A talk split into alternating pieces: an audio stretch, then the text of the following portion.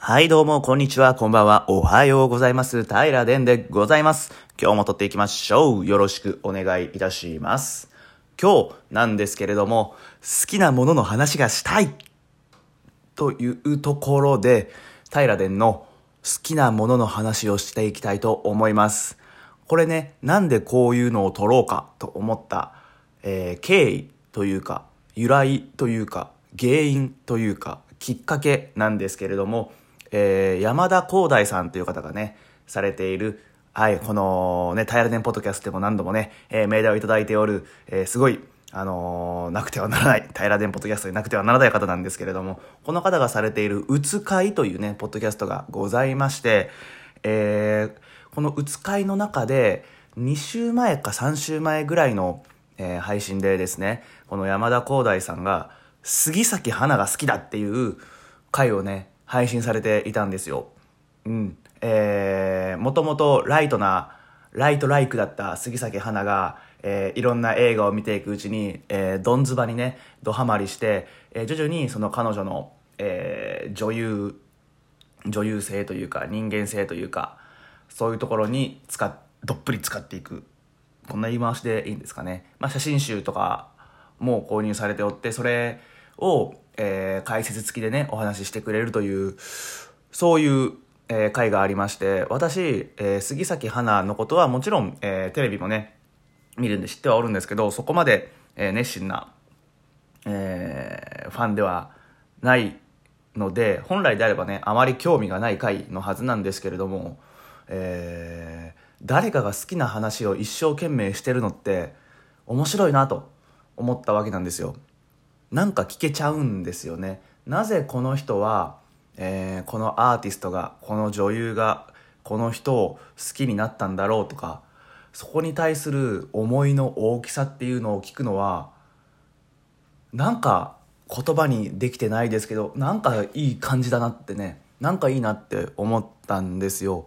だから真似したいなと思って今日は、えー山田光大さんのポッドキャスト「うつ会」で出た杉咲花が好きだという回をまんま真似しましてヒルクライムが好きだっていう回を録音したいと思いますありがとうございますここ拍手のとこです。編集があったらここでバチバチバチバチバチっていうのがね、入ってますね。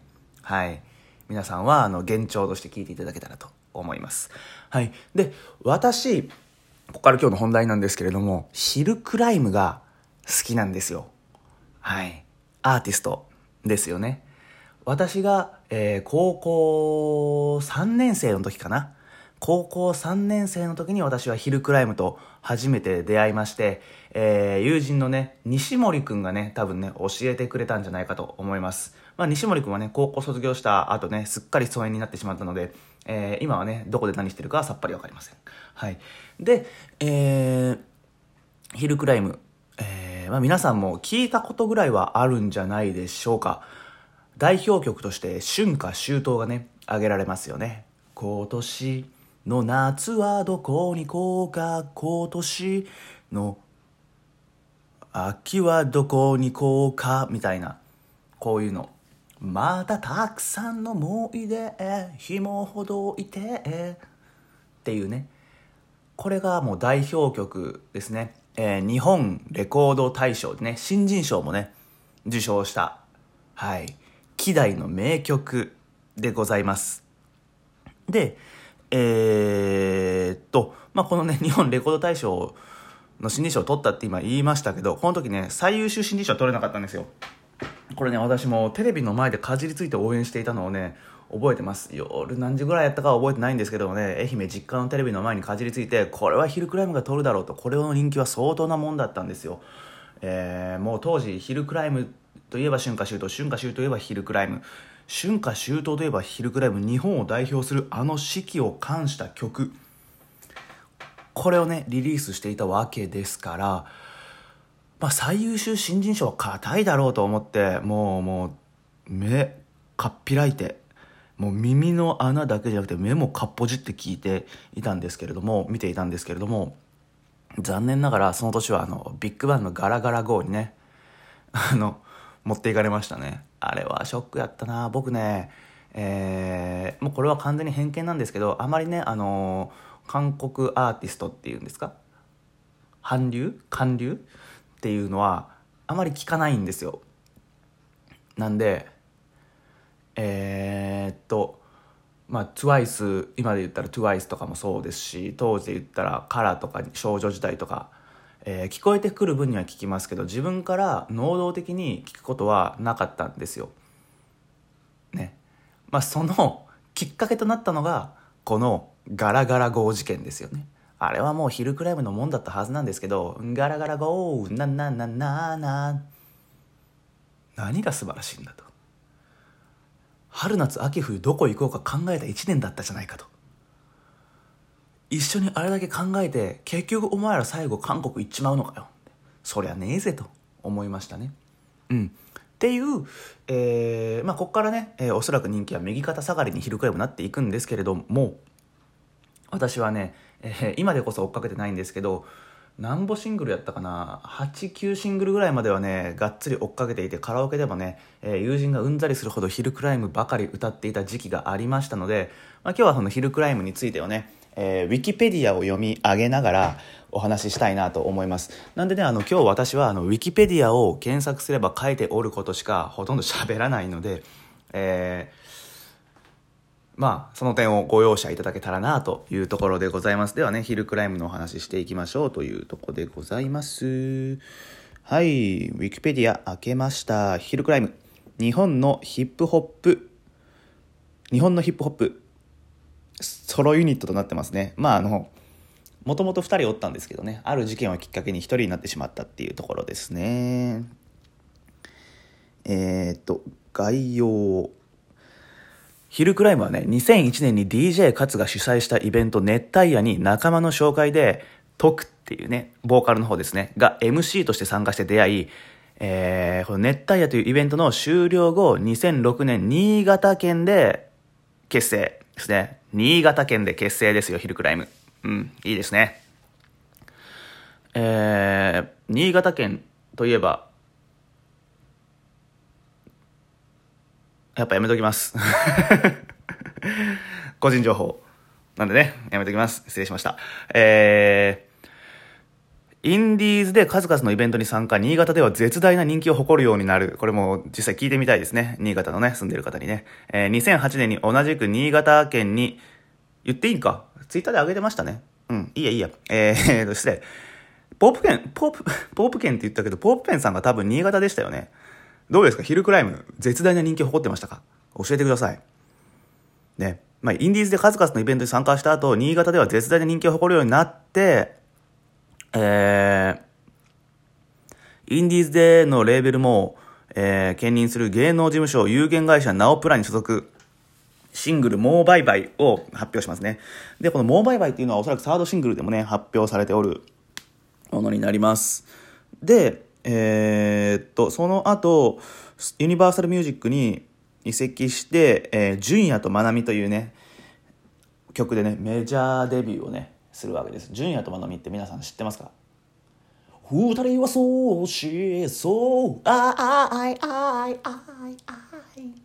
タンタンタンタタンタンタンタンタンタタンタンタンタンタンタンタンタンタンタンタン11月5日性も変わり深まる絆来るはずないと思っていたいつかっていうやつですねうんえー、地底人マルコさんがね、えー、プレイリストにして音楽を聴かせるっていう方がされておって、わ、すげえなと思ったんですけど、ポッドキャストでね。えー、私はね、えー、私自身が音源となって皆様にお届けいたしますので、はい、とことん小難しい作業はしないというスタンスでね、やっていきたいと思います。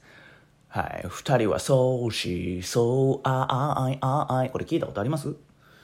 これはね、私は春夏秋冬を知った後に知ったんですけれども、えー、PV にね、海藤愛子が出ていたりね、えー、まあ、結婚式のね、結婚式の定番ソングにね、なるはずだった。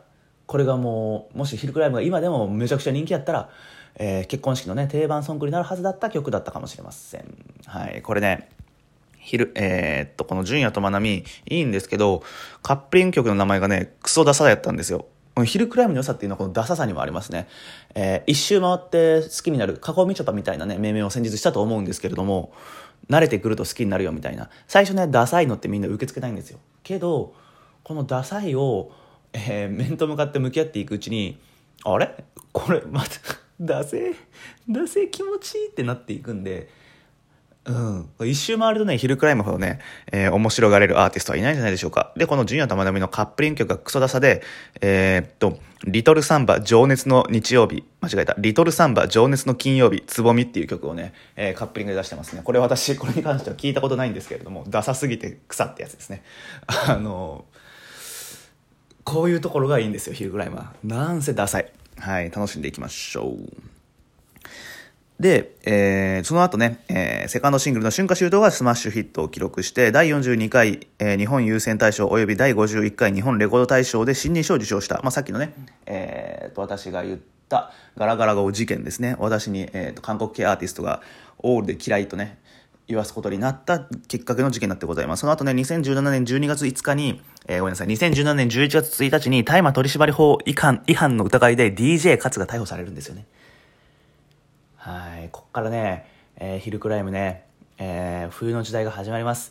もともとね、えー、と、もうね、下火も下火だったんですけれども、うん、一回ね、えー、香川のね、コンビニみたいな狭さのライブハウスでね、ひえー、ライブしてるのを見てね、うわーって思ったことはあるんですけど、もうその後にね、こんなんがあったので、ね、もう終わったなと思ったんですけど、まあそれでもね、えー、ヒルクライムはね、細々とカットを続けるわけなんですよ。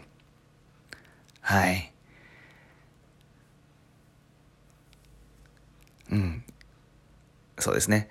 2017年12月1日にこの DJ 勝が逮捕されて、2018年3月19日に、えー、脱退ね、えー、ヒルクライムを脱退して、で、同年9月2日に、えー、ワンマンライブ、ヒルクライムライブ2018、えー、題名がワンマンで、えー、活動再開したんですね。うん。シュールすぎでしょ。二人組で活動してて、ワンマンになったらワンマンで、えー、そういうタイトルでね、活動再開するっていうのはね、こういうところですよね。いや、グッときますね。いや、よかったなまあ、この辺になるとね、私も実は最新曲とかね、追ってなかったんで、ほぼほぼね、愛媛にいる時代ですね。えー、私が昼くらいも追っかけていたのは。なんで、徳島に来たこの8年間は まあ、好き好き言いながら、えー、まあ、車の中とかね、えー、なんとかしながら聴いてることはあるんですけどでもあの最新曲は追わずに当時の好きだった曲をずっとずっとこするという聴き方をしてましたね。うん。っていうところまでが、このワンマンまでがね、えー、ウィキペディアに載ってますと。で、この後の活動はね、この概要のところでは載ってないので、ウィキペディアすら追っかけてないというね、衝撃の事実が今発覚したわけです。えー、っと、ヒルクライムはね、二人ともにサングラスをかけているのが特徴で、またスノーボードという共通の趣味を持っております。その他特はビリヤード、早朝の散歩、新潟の野外イベントに参加、また DJ かつも学生時代サッカー部に所属していて、ドライブ、車、趣味ため、ドライブや車も趣味のため、二人ともアウトドア派であるということがね、明かされておりますね。はい。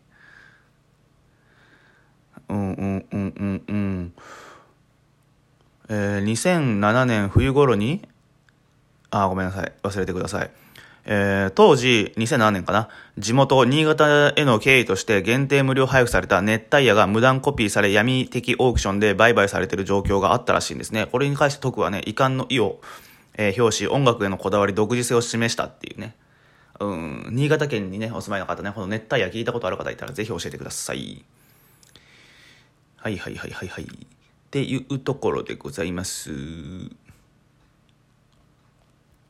えー、シングル読み上げましょうかね。どこまで平では追っかけているのかというところでございます。ファーストシングル、純也ともなみ。先ほどの、二人はそう真相、あいあいあいっていう曲の次に、春夏秋冬。私、違う、今年の夏はどこに行こうか、今年の夏はどこに行こうか。あ、春は夏はですね、湿気。で、サードシングルがもうバイバイ。ドゥン。トゥルルントゥルルントゥルルントゥルルントゥントゥルルントゥルルントゥルルントゥルルントゥルントゥルルントゥルルン決して消えぬ思い出も後悔ない君は俺に差し込んだ一筋の遠い来って曲ですねだけど気づいた二人見せないよってやつですね。もうバイバイ、どうで、次、フォースシングル。これは聞いたことある人多いんじゃないですかね。大丈夫。ね、衝撃の歌詞ですよね。俺が大丈夫って言えば、お前はきっと大丈夫って。俺が大丈夫と言えば、お前は、君はやったかもしれんすけど、俺が大丈夫と言えば、君はきっと大丈夫っていうね。遥かなる高みから対象者を見下ろす曲っていうね。この一方的さが大好きでした。で、次が？次がなんだ？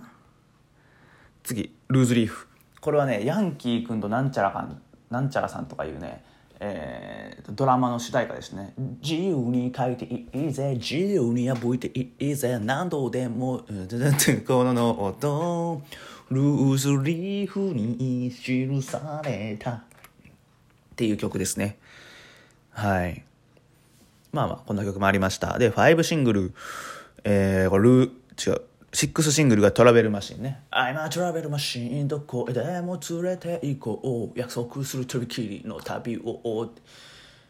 これもね、あのー、俺自身がトラベルマシンなんだと。俺がいたらどこの旅行行っても楽しいぜっていうね、なんとも自分本位な曲で僕は最高に好きでした。で、その後、えー、臆病な狼ですね。これはね、あの、ネットフリックスのオリジナルアニメ、なんとかなんとかのカガステルみたいな、そういうアニメの主題歌にもなっていたんでね、これ意外とね、いいですよ。何かにいつも強がって何かにいつも怖がってっていう曲ですね。はい。まあ、こうパッと歌える程度にやっぱ好きやったんですね。で、えー、8番目のシングルは No One。No One っていうのをずっと言う歌う曲ですね。一人じゃねえぜみたいな感じの曲なんですかね。これはあんま聞いてなかったです。で、えー、と、次が9つ目のシングルで、今ね、全部でね、23までシングル発表しておるんですけれども、私はこの9つ目のシングルで脱落しております。2011年9月7日のシングル、パーソナルカラーで、えー、ヒルクライムの追っかけをやめております。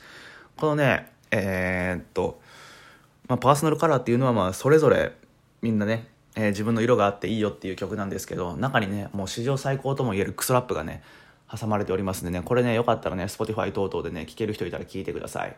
赤、ヒアジョネートの象徴、溢れる命、エネルギーの象徴みたいなクソラップが挟まっているんで、これはもう、えー、一丁の価値ありですね。はい。でも僕は結構好きでカラオケでめっちゃ歌ってました。で、友達減りました。はい。っていうとこですかね。いや、まあ、ヒルクライムっていいんですよ。まあ、女子受けも悪くて男子受けも悪い自分受けだけいいっていう曲なんですけど、まあ、あの、みんなが嫌いって言ってるものを好きって言える自分が好きっていう側面も確かにあるんですけど、これはね、なんつうか、あのー、うん、耳障りがすごい良かったんですよね、僕にとって。なぜかって言われたら、何なんですかね。まあ、当時、えー、っと、高校、3年生、うん、当時高校3年生の時これを知って、えー、平殿平殿に当時彼女がいたんですけど、うん、その子と付き合っている時によく聴いていた曲。でその子結構交際期間が長くてね、うん、多分その子と付き合ってる時にめっちゃ聴いてた曲が昼くらいもやったんでしょうね。きっとね。まあ奥さんがこのポッドキャスト聞いてるとしてもさすがにここまでは聞いてないだろうっていうことで。はいご容赦ご容赦。はいっていうね ちょっと言葉選ぶな言葉選ぶんですけどまあそんな感じで昼ぐらいが好きでしたという話です。でもね今日ねえっ、ー、ともう20分ぐらい話しそうになってるんでもうやめます。あの分かりました。あの好きなものを話す時はあのしっかり事前準備しとかんとウィキペディアをなぞるだけではあまりいい録音は取れないんだなということがね、今あの身に染みて分かりました。山田光大さんすげえなと思いました。ただまあ、なんせヒルクライムが好きだというところでね、もしね、Spotify 等々ですヒルクライムを聞く機会がある方いらっしゃいましたら、ぜひね、一緒に聞きましょう。はい。一緒に聞きましょう。おかしいですね。ぜひ聞いてみてください。で、感想を共有し合いましょう。はい。というところでございます。はい。いかがでしたでしょうか？えー、皆さんよくここまでついてきてくれました。ありがとうございます。明日の平ら店でお会いしましょう。これから私は、えー、パーソナルカラーを聞きたいと思います。はい。じゃあねバイバイ。